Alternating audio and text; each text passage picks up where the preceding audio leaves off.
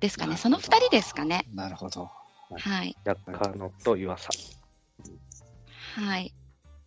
ちょっとドラゴンズは内野手争いがね、どうなるかわからないので、はい。うん。実際あれですか、二遊間って、まあ、その、京、あ、京、まあ、京田選手、まあ、まあ、リューク選手とか出てましたけど、その辺はどんな感じになりそうなんですか、今、まあ、これ、今から競争なんでしょうけど。ええあの、ちょっとここ、今年のドラゴンズはここに注目してくださいねっていうところであげようと。思ってまして、はい。あの、やっぱり内野手争い、スタメンは誰だっていうのは、はい。あの、読めないところで、で、うんと、ファーストが、うん多分外国人なんですよね。ビシデうん、エド、アルモンテうん。じゃないかって言われてて、うん。で、セカンドがわからないんですよね。はい。はい。うんえとしはい、新人で言うと、村松、田中、うん。あれ、えっとなんか、ごめんなさい、ドラフト2位で結構いい人がいるって聞いたんですけど、それはなんていう名前の人ですかそれが、あの、セカンドに入るんじゃないかって言われてる、明治大学から来た村松くんであす。、その下が村松君か。はいはい。この前本持ってたな、なんか。はい。はい。で、アジア大学からドラフト6位で入ってる田中くんっていう子がまたすっごい、あの、忍者な感じの内野手へで。ーそうなんです。ただ、あの、難病を克服して戻ってきてる人なので、あはいはい。なんか見ましたわ、それ、テレビで。はい。なのはで、体力面でうん。ちょっと。っていうのは、はい、あるんですけど、今多分、立浪さんは一押しです。この田中くんのことが。うんはい。で、はいあと、まあ、他にもいっぱい、溝脇、石垣、んカリステうんとかいるんですけど、ちょっと名前がたくさん出すぎちゃって、本当に誰になるかわからないんですようね。ん。で、ショートが、まあ、リュークでショート。うん。うんいい、いでい選手ですね。いい選手、本当に。で、この人も立浪監督のお気に入りなんですよね。うん そう。で、そこに割って入っていくのが誰なんだろうなっていううん。まあ、あの、さっき出た田中村松の二遊間もあるかもしれないし、うん。リューク村松、リューク田中とかいろいろスクランブルできると思うんですけど、で、サードが石川昂弥が怪我から復帰するのか、うん高橋周平うん。が、うんと、そうですね。一応この若手内野手陣になってしまうと、多分うん高橋周平が一番お兄さんっていうか、うん。キャプテン的ポジションになっていくから、うんそう、ここで締めるのかなっていう、ここはね、面白いと思います。ぜひ注目してください。あ今年の注目ね。はい。ええ注目であれ、ちょっと不安定でもあるって感じですかね。そうですね。あの、それこそさっきおっしゃったように、キャンプ中だから今ね、ポジ要素ばっかり見えてくるから、楽しみとか言ってるんですけど、うん今ね、一番楽しいですからね。そうなんです。そう。そうですね、内野手争い、誰がそのね、ポジションを取るのかっていうのは、ぜひ見てみてください。あれは、あの、なんか、アキーノとかいう外外国人いませんでした？違った？はい、来ましたね。あの人は外野、ライトですね。あ、ライト。はいそうです。ライトも誰になるかがわからなくて、多いな、ポジション。そうなんです。ライトもですね、あの、ちょっとお名前だけ紹介させてください。はい、はい、どうぞ。候補が、秋ーの、はいはいえー、鵜飼、あはいあはいはい。あの、結構、でかい飛ばす人ね。はい。そうです。でかい飛ばす人で去年ちょっと出てたんですけど、うん怪我で離脱っていう選手が、はいはい、いまして、あと、DNA から細川が来ました。あうん。ゲゲーキドラフトでしたっけ？そうです、そうです。そうですね。はい。はい。これがまたキャンプ中すごく調子良くて、うん。えっ、と、確か自主トレで楽天の浅村とやってたのかな？あ。あ、そうね。え じゃあ詳しいな、ほんで、ほんと。うん。はいはい。そうで、あの、浅村からこれはいけるぞっていうお墨付きをもらってるあ太鼓判をそうで、押さはい。だそうです。で、あとですね、まだ名前がこう売れてないんですけど、福本っていうあ、知らんわ。強打者がいるので、はい出てきたらちょっと覚えておいてください。うん福本。今年が2年目の選手ですはい。え、T 君応援歌はまだないかえもう福本選手ないですね。鵜飼君とかでもこの前作られてましたよ。はい。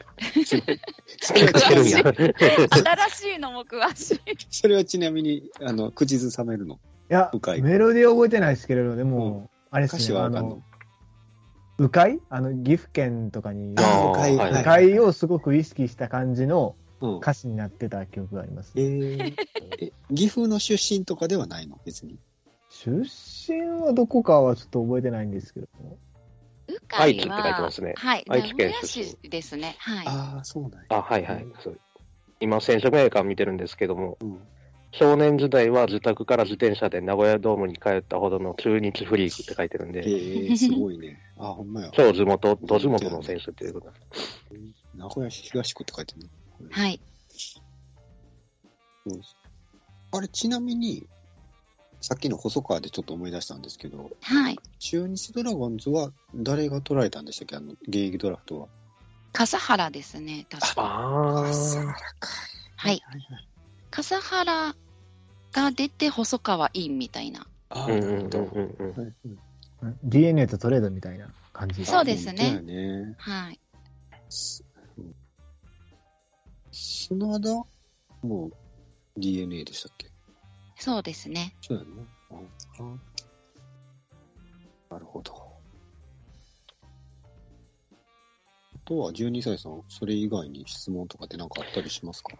あのーうんアイナさんのスタンド FM の配信されてるのも聞いてて、はいまあのーまあ、そう、そうです、そうですそうです。あのーまあ、きっかけとか、もう最初のところで大体、あの、聞けたのと、はい。まあ、あんまり女性なので、いくつぐらいの方なのかなっていうのは、分かんなかったんですけども、その辺も、うん、さっきの話の流れで大体、聞けた 予測はできますいや、そうです、そうです、そうです、そうです。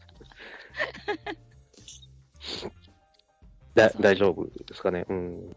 大丈夫ですよ。ギリギリピンクレディーくらいです。ああ、なるほど。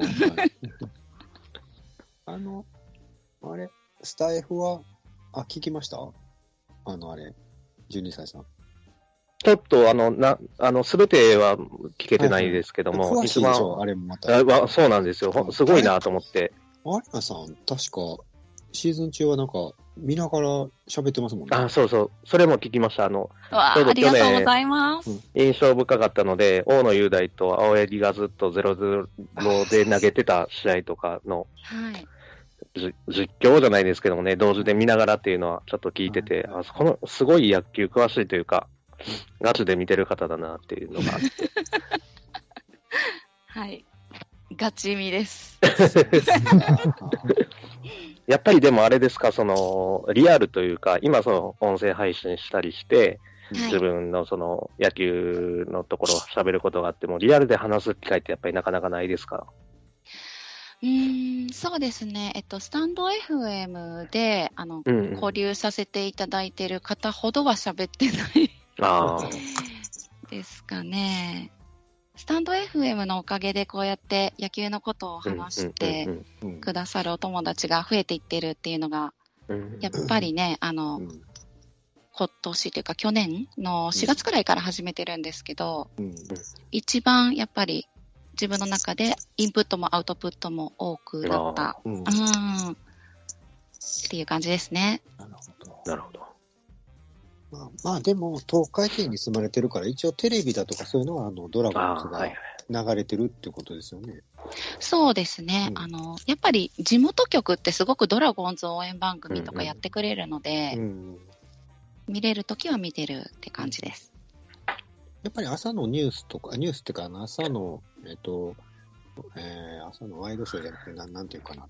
えー、情報番組みたいになりますね、朝の。なのも、東海地区だと、ドラゴンズ情報とかになったりするわけかな。えっと、毎週水曜日にはい、朝、あの、糸田スポーツっていうのがあって、伊藤田スポーツ？はい。あの、ハンバーグ師匠ですね。ああ、伊藤田ね。伊藤田スピーね。ドワゴンの井戸田さん。はいはい。そうです。が出てきますね。えー、あ、まあ、あの人ドラゴンズやもんね、確か。はい。そう。なので、年末とかの、あの、ドラゴンズの選手を呼ぶバラエティ番組とかありますけど、うそういうのも、あの人が司会やってることが多いかな。で、うんと、選手がハンバーグって言わされるみたいな。僕、昔、あの、学生の時に名古屋に住んでたことあるんですけど、ええその時に、まあ確かにその朝の番組とかはもうドラゴンズやなとかって思ってたんですけど、はい。あの、関西圏ではもう見ない、に、二村兄弟とのどっちかはい。と、彦野さんとか、はい。そのあたりがなんか出てた記憶があるんですけど、まだ出てらっしゃるんですかね？二村兄弟は、あのーま、テレビに出たりとかはもうなくてあ、、もうない。はい。なぜかというと、弟さんの方の二村徹さんが、うん。二軍の監督やってたんですよ。そうなんや。はいはい。はい。なので、バラエティ枠の人ではもうなくて、うん。あの、うんと、二軍監督、今、片岡さんになってるんですけど、はいはいはい。片岡さんになってから二村さんは編成部長さんになられたんじゃないかっていう。ああ、そうだねうん。球団の中に入っちゃったんや。そうです。はいなので、なんかまあ、テレビとかに出るよりはもうね、中の人、しかも雲の上の人みたいな感じにはいなりましたけど、確かにあの、三越柴さんがおっしゃった二村兄弟さん、二村お兄さんのうん薫さんの方かな、はバラエティ枠の人だったような記憶があります。うん、なんか昔出てたような記憶があって、で、まあ、野球選手終わってから見たことない人やけど、あ、結構愛知県では出てるんやと思いながら、うってんいう記憶がありますね。そうですね。確かあの人ドラゴンズから巨人に行行きましたね。そうですよねうんそうそう。あの人もおひげがトレードマークだったあ、でしたね。感じですね。はいうん。え今は誰が主に解説っていうか、その、ええ東海地区では出てくるんですか？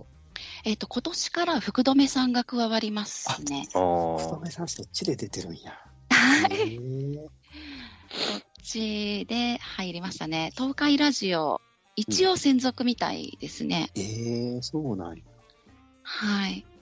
あと他には、うんと OB で言うと、うん吉見投手、元あ、吉見投手ね。はい。はい。えー、川上健信さん。そっちで出てるんですね。はい。で、岩瀬ひときさん。あ、岩瀬さんも出てるんや。はい。で、えっ、と、日本放送の方と多分行ったり来たりですけど、谷繁さん。ああ、谷繁さんは結構こっちでも出てきますね。あ、そうなんですねラ。ラジオとかで。うん、そうか。谷繁さんマルチですね。マルチですね。ねいろんなとこ狙ってるかもしれないですえ。YouTube もやってるね。し。うん確かそうですね。OB だったらその辺ですかね。に。うんその中でなんかだ、あの、アイナさん的になんか心地よいというか、なんかその、このか、この人の解説好きとかあったりするんですか？ああ、そうですね。あの、どの方もすごく特徴があるんですけど、うん。あの、コアなファンは、うんえっ、と、ちょっと今名前上がらなかったんですけど、ゴンドウさん。うんあ まあ、面白いね。うん。面白いんです。あのはい、毒舌なんですけど、はいはいはい。うんドラゴンズのことが好きだから言ってる毒舌っていうのが伝わってくる感じで、うんで、しかも言うことがビシャビシャ当たるので、気持ちいいっていうのはありましたね。あー、なるほど。うん。でも、ゴンドウさん、あの、ちょっと今年から外れられて、うんそのう、ん福留さんとかも入ってくるから、うん。外れられて、で、うーんと、そうだな。川上健信さんは野球じゃないことを話している時間帯の方が長くて面白くて 全然違うこと喋ってて アナウンサーの人が回すの大変みたいな。んかね、あの、ちょっと関西、まあ、徳島出身やと思うけど、そうそうそう。ちょっと関西弁で、なんか、うん、あの、軽妙に喋りますよね。うん。なそうなんですよ。YouTube とか見てても面白いなと思って。面白いですね、そうですね。で岩瀬さんが落ち着いたお話をされるので、うん。長時間聞くにはおすすめですね。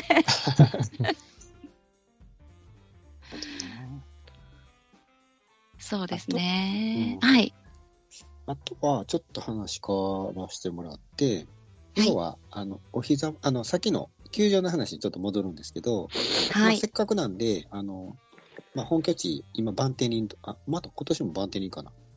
はい。バンテリンドームになると思うんですけど、はい。球球場は結構行かれますか？そうですね。あの、そんなに、三越さんほどではないでいすけど。やいやいや、もうバンテリンはほぼ行ったことないんで、僕。バンテリン、名古屋球場は昔よく行ってたんですけど、ああ、そうですか。はバンテリンになってから、名古屋ドームになってから、僕一回も行ったことないんですよ。あ、いつか、またぜひお立ち寄りください。はいぜひ行きたいんですけどね。あの、そのドームの、うんまあ、なんか、推しポイントが、なんかあったりしますか？ご紹介というか。えーっと、バンテリンドームはやっぱり広さが売りだと思うので、はい。あの、まず入った時のスケールの大きさうん。と、あと106ビジョンっていう結構大きなビジョンをつけたんですけど、うん。うん。あの、まあ、そこに出てくる映像も迫力がありますし、えーっと、女性の方でしたら、ドアラのパフォーマンスが可愛らしいので、はい、マスコットキャラクターのドアラを見てほしいなっていうのと、うん。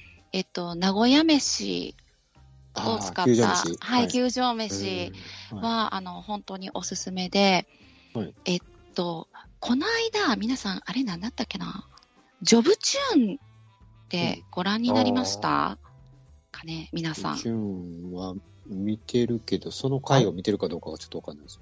あの、あの小笠原選手が女優さんそうです告白されてた。あそうそうそう。そうです。で、あの、球場飯グランプリだったかななんかそういうはいはいはい企画があって、うん。1位がね、あの、バンテリンドームの、うんなんかガブリ付きチキンみたいなやつだったんですよ。うんうんうん味付きチキン。はい。ちょっと正式名称違ってたらごめんなさいなんあ、ですけど。そういうチキンね。はい。で、なので、うんと、そのチキンを食べに来てほしいなっていうのがあって、うんで、そのチキン屋さんって基本的に焼き鳥のブースなんですけど、うんそこね、彦野さんが店長してます。えー、あ、これ、なんか鳥茂ってやつかな？そうです、そうです。あははははで、彦野さんが手渡してくれるので、うんぜひ、彦野さんから取りもらってほしいなっていうのがあります。これすごいでかい。えー、今ちょっと画像見てるんですけど、ガブリ桃焼き塩味。はい。えー、あ、鳥し、あ、彦野さん出てきた。えー、彦野店長です。えー、え、これ、このショップにいるんですか？彦野さん。はい。毎日じゃないですけど、いたはいはいりしますい。たりもするのね。えー、はいすげえ。いや、知らないですね。で、うんと、写真も撮ってくれるし、あの、ユニフォーム持っていくとサインもしてもらサインも。してくれる。なるほど。あとなんか名古屋飯的なものっええ。てあるんですか？あの、まあ、例えばうん、味噌カツだ、あ、あいに言うと味噌カツだとか、はい。そういうのがなんか、球場であったりとかするんですか？観戦のお供にしやすいのは、うんうんえーっと、串カツとか、味噌おでんとか、う。うん。あと土手に味噌シリーズなんですけど、はいはい。うんあれ、あれはないんですか？あの、えっと、風来棒とか、なあの、手羽や先手羽先的なものとか。ありますね。手羽先もあります。あーなんかセットにするのもできたんじゃないかな。手羽先と何かのセットみたいなうーん。風にして、ビール持ってうん、座席行ってっていう風ですかね。はいはい。あと、あの、チアドラゴンズがいるんですけど、チアドラゴンズ？はい。はい、あの、チアリーダーのはい女の子たちがいるんですけど、うんあの、バンテリンドームって、うん年に1回、うんと、なんていうのかな、ガールズデーみたいなのをやってるんですね。うんはいはいはい。はい。で、あの、イケメンうちわ配ったりとか、うん。あとイケメンコンテストやったりとか、うん。あの、女性にだけレプリカユニフォーム全員配布とか、うんあの、やってるんです。あの、阪神で言うとトラコデーみたいなのがあるんはいはい、ですよ。ドラゴンでうん。はいタイガースガールとかいますからね。はい、ああ、そうですねチア。も。はい。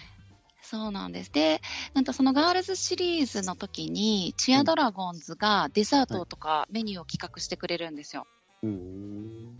それがね、あの、映えるっていうか、可愛いし、美味しいものがたくさん。えーあってその時だけ限定になるんですね。そうなんです。うんはい。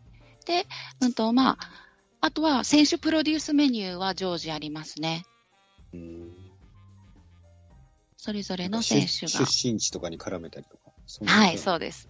うんはいはいそうですね。あと、す好物のものを、なんかこう、味付けとかを、多分アドバイスしてくれてうん、はい、できてるメニューがありますね。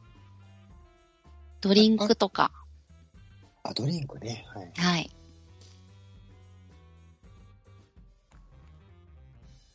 あれ、あれは？アイナさん、あの、ヘルメットみたいなやつとか？あ、あります、あります。ヘルメットデザートありますよね。あの、ヘルメットになんかソフトクリームとかパフェとか乗ってるのがあります。あーそれをまた、家でも使うと。そうです。リユース。あの、私の知り合いはもう並べてる人いますね。毎回行って買って。そのヘルメットデザートのカップをテレビの前にずらーって並べてる 人がいます。うーんそうそうバンテリンって、ど、あの、立地的には、名古屋の市内から、中心地からどんな感じなんですか？えっと、ほぼほぼ中心地ですね。あ、もともと中心地ですか、あれ、はい確かなんか、駅からすぐじゃなかったですよね？あのーえっとですね、ま、名古屋の玄関口が名古屋駅だとして、うん。うん。で、あの、若者に栄えてるところっていうのが、その名駅ではなくて、栄っていうはい、駅になるんですけど、そこから地下鉄で、え1本です。どれくらいかな ?10、10分、20分もかからないと思いますね、栄からだと。朝栄から。うんはい。で、あと、バンテリンドーム前矢田駅、名古屋ドーム、名古屋ドーム矢田駅かな？うん。になるんですけど、り駅があって、はい。はい。で、そこの改札を抜けると、うん。あの、ドラゴンズビクトリーロードっていう、あの、抜けてはいくこの地下道がありまして、うんあ、地下道なんですね。はいはい。で、あの、そこにもうずっと選手のすっごく大きなパネルが全員分並んでたりとか、左右にある感じ。そうなんです。で、毎年変わるんですけどね、それが。うん。そう、そこを通って気持ちをこう高めながら、うん。地上に上がって、うん。で、エスカレーターで2階部分に上がって、デッキのところに上がると、バンテリンドームのゲートに着きます。それが大体何分くらいですか？改札出て、ゲートに着くまで、うん。ゆっくりでうん。5、6分かな？あ、近いんや。そんなに遠くないと思います。ああ、そうなんはい。ワクワクしながら行けば、はいもっと短く感じるかもしれない。うん。まあ、ドラゴンズファンならワクワクしますよ、ね。そうですね。ワクワクしない人は15分くらいに感じる。15分ぐらいに感じうんる、ね。5分か15分なんだ。はい。なるほど。あそうですか。あと、T 君12歳さんなんか聞きたいこととかはないですか？結構いろいろ喋ってもらいましたけど。ああ、そう。これ、まあ、タイガースキャストで、じゃなくてもいいかもしれないんですけど、あの、スタンド FM されたのがちょうど去年の春ぐらいってさっきおっしゃってたと思うんですけども、はい。なんかきっかけとかあるかなって思ったんですけども。えーっと、きっかけ、そうですね。きっかけは、あの、もともと私、スタンド FM のアカウントをずいぶん前に取ってて、うんうんで、それが、あの、2020年コロナうんうん。の時だったんです。で、もともと喋ってた内容全然関係ない話を1話収録して、うん野球じゃなくてってこと？全然関係ないことですね。別の分野で公開したんですけど、うんあ、違うなって思って。うんで、あの、アカウントは持ってるけど、ただの聞き戦でやってて、うん。で、あの、ダルビッシュとかの放送だけ聞いてたんですよね。あ、そんな前からやってんねん、ダルビッシュって。そうですね。で、えっと、今年に入ってから、あ、去年か。去年に入ってから、なんかちょっと自分の中で生活変えたいなって思ったので、うんで、自分の中で、なんだろう。これっていうのはなんだろうなと思ったらやっぱ野球だったから、うんうんうん いいや、野球で行こうっていうノリですね。となるほど。それが一番自分の趣味とかね、に合致してよかったってことですね。そうですね。まさかこんなに楽しいとは、うんその時は想像もしてなかったです。だって結局それが広がってこうやって我々もお誘いするっていう感じになってますからね。ええうんねほんと細々と独り言喋ってたところに三越柴さんが入ってきてくださって、そうでしたよね、確かね。そう、独り言を言ってた。独り言とあと、そうそうそう。だからその、見ながら、ええうん、えらい詳しい人があるなと思って、しかも女性でびっくりした記憶がありますね。ありがとうございます。本当に見つけていただいて。いいいい。T 君はどうですか？もう、いろいろ質問してると思うんですけど。うーん、今シーズンのうんドラゴンズの順位予想を したいですね。いや正直もう今年は育成の年と思ってるのか。もうがっつり A クラス優勝を目指せるっていうふうに思ってるのかっていうところです。なるほど。えっと、立浪さんが去年就任して、まあうん3年契約だろうなっていう感じなんですよ、うんまずはう。んだとすると、えっうんと、1年目は、えー変化を起こさなくてはいけなかったっていうことなので、まあ、私も1年目は最下位予想だったんです、去年。で、その通りで、そうだよねっていう感じで。うんで、あの、そうすると、まあ、ホップ、ステップ、ジャンプで考えたら、まだジャンプはできなさそうだから、うんステップで考えるなら、なんとか A クラス入りたいなっていう順位予想をしてます。うん。A クラス入るの。はい。なんで、ピッチャーがでも結構揃ってますよね。そうですね。先発結構揃いましたね。あーあ、そうだそうだ。で、あれなんですよ。あの、うち、抑えの切り札がうん、ジャリエルとライデルっていうはいはいはいはい。のが、キューバの。そうなんですよ。で、この二人キューバの、えっと、代表メンバーに選ばれているので、ですね。はい。行っちゃいますね。行っちゃうので、うんうんえー最初のうち誰がじゃあ抑えるのっていうああ、そうか。のが、うんと、課題として浮上するんですけど、うん。でもよくよく考えたら、その二人は、えっと、今期契約してもらえたけど、うんその次の年どうなるかわからないですよね。あまあ、複数年じゃないですか、あの辺は。えっとね、ジャリエル単数だと思います。多分1年三年か。はい、だった年だと思うんですよ。で、もし、いい成績また出したら、うんアメリカとか行っちゃうかもしれないから。そうなってくると、うんドラゴンズは、来年優勝しないともうまずいですよね。抑えかのピッチャーを育てとかないと、はい。再来年優勝できるか分かんなくなるから、うん。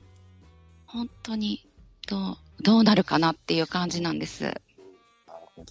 そう、抑え投手引き継ぎ問題がありました、そういえば。うん調べたんですけど、ロドリゲスは2年契約っぽいっすね。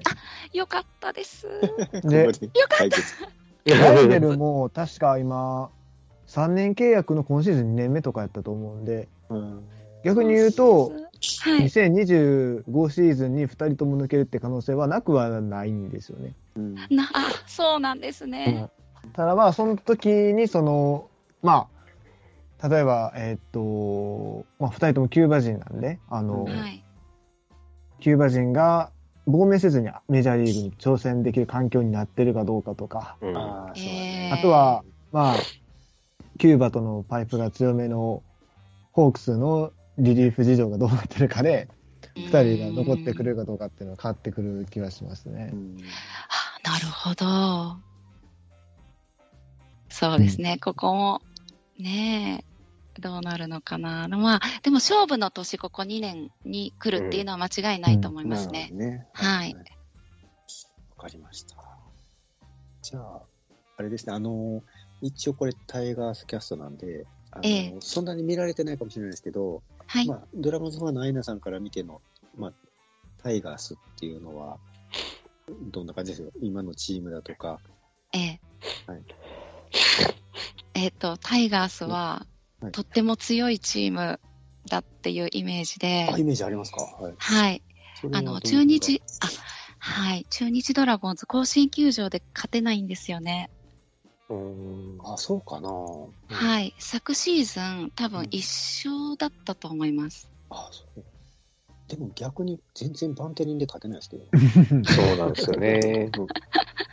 昔からですよね名古屋の時からだけど。うん。ああ、でも、確かにそうやって言われると、私も阪神戦を積極的にチケット取ってるなと思いました。なんで阪神 やったら勝てるやろ、みたいな。多数試合見れるだろうな、みたいうんな。